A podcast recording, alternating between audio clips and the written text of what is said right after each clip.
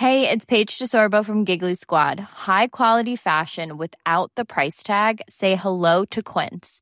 I'm snagging high-end essentials like cozy cashmere sweaters, sleek leather jackets, fine jewelry, and so much more. With Quince being 50 to 80% less than similar brands. And they partner with factories that prioritize safe, ethical, and responsible manufacturing. I love that. Luxury quality within reach. Go to quince.com slash style to get free shipping and 365-day returns on your next order. quince.com slash style. Entrevista.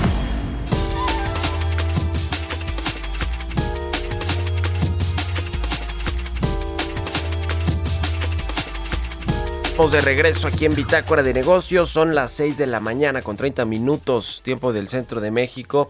Este asunto de la subcontratación laboral que fue en su momento tan polémico cuando se discutió la propuesta de la Secretaría del Trabajo del Gobierno Federal y en un conjunto de dependencias que tenían que ver, que tiene que ver con Hacienda, el SAT, la Procuraduría Fiscal, la Secretaría del Trabajo, el Infonavit, el Instituto Mexicano del Seguro Social, todos los institutos de gobierno, eh, pues, eh, que, que tienen que ver con el tema laboral y con el asunto del outsourcing. Bueno, pasó la reforma y el plazo para aplicarse esta eh, reforma, pues vence en dos días, me parece, a partir del lunes, si no me equivoco, ahorita vamos a platicar con José Medina Mora, el presidente de la Coparmex, sobre este tema, porque parece ser que van a haber prórrogas, aunque no como las quiere el, sector privado. ¿Cómo estás, José? Muy buenos días.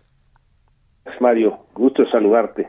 Igualmente, pues cómo está el asunto de los tiempos para implementarse esta eh, reforma a la subcontratación laboral. Sí, eh, en primera instancia, Mario, eh, recordaría que esta reforma pues nos llevó tres meses la, el diálogo tripartita entre los trabajadores, las empresas y el gobierno y se llegó a un buen acuerdo. Eh, inicialmente, si recuerdas, en noviembre el presidente había propuesto una iniciativa que prohibía todo tipo de subcontratación. Afortunadamente estuvieron abiertos al diálogo y durante tres meses dialogamos y encontramos eh, y llegamos a un buen acuerdo, un acuerdo eh, en el que se permite la subcontratación eh, en dos modalidades, la subcontratación especializada, es decir, todo aquello que no es parte de central de, de, una empresa puede ser subcontratado, pero también se permite la subcontratación de servicios compartidos. Esto es que un grupo corporativo puede concentrar ciertas eh, funciones como finanzas, como sistemas, como recursos humanos y eh, luego dar esos servicios a las empresas del grupo.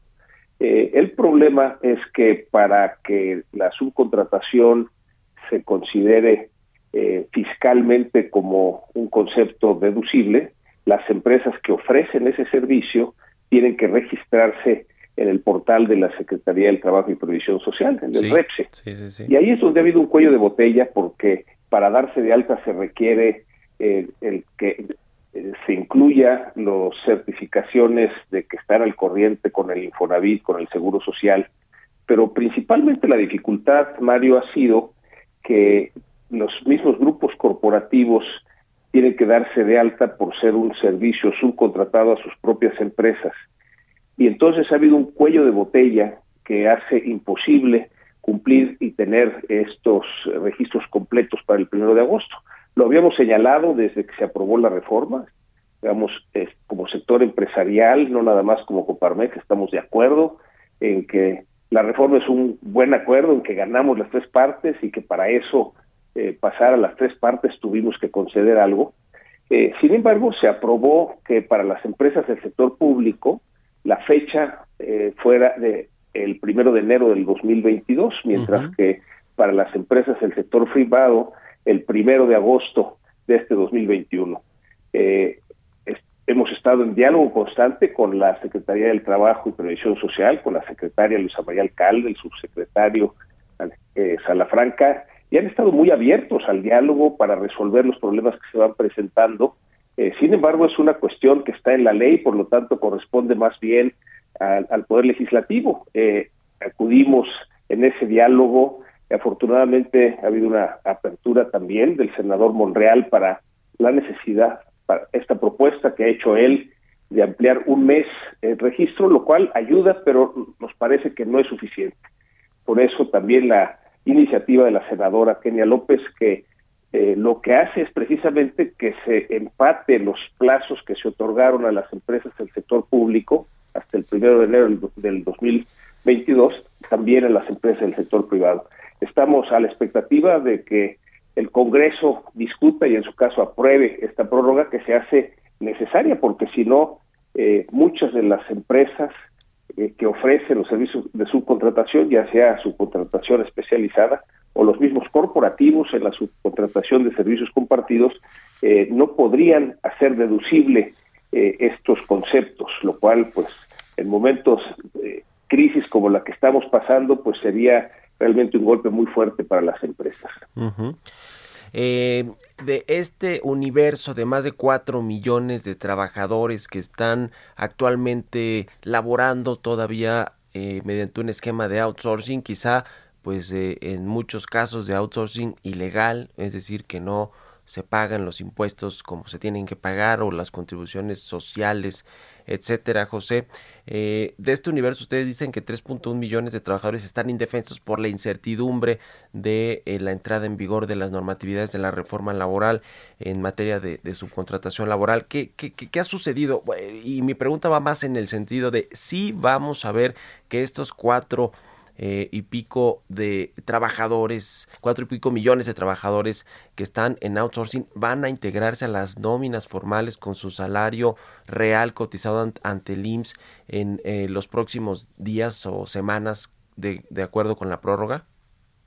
Eh, este día, Mario, en primera instancia que el compromiso que hicimos a la hora de dialogar sobre esta reforma de ley de subcontratación fue que se respetara el 100% de los derechos de los trabajadores, es decir, que se les diera de alta en el Seguro Social con el 100% de sus salarios, se respetara su antigüedad, se respetaran sus prestaciones.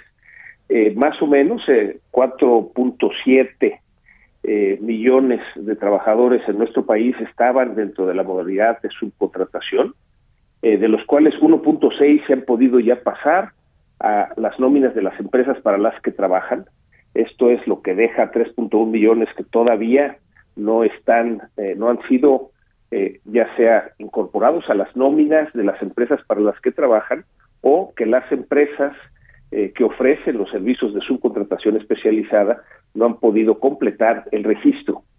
desde luego, desde Coparmex hemos dicho que cualquier empresa que no cumpla con la ley debe ser sancionada por la autoridad.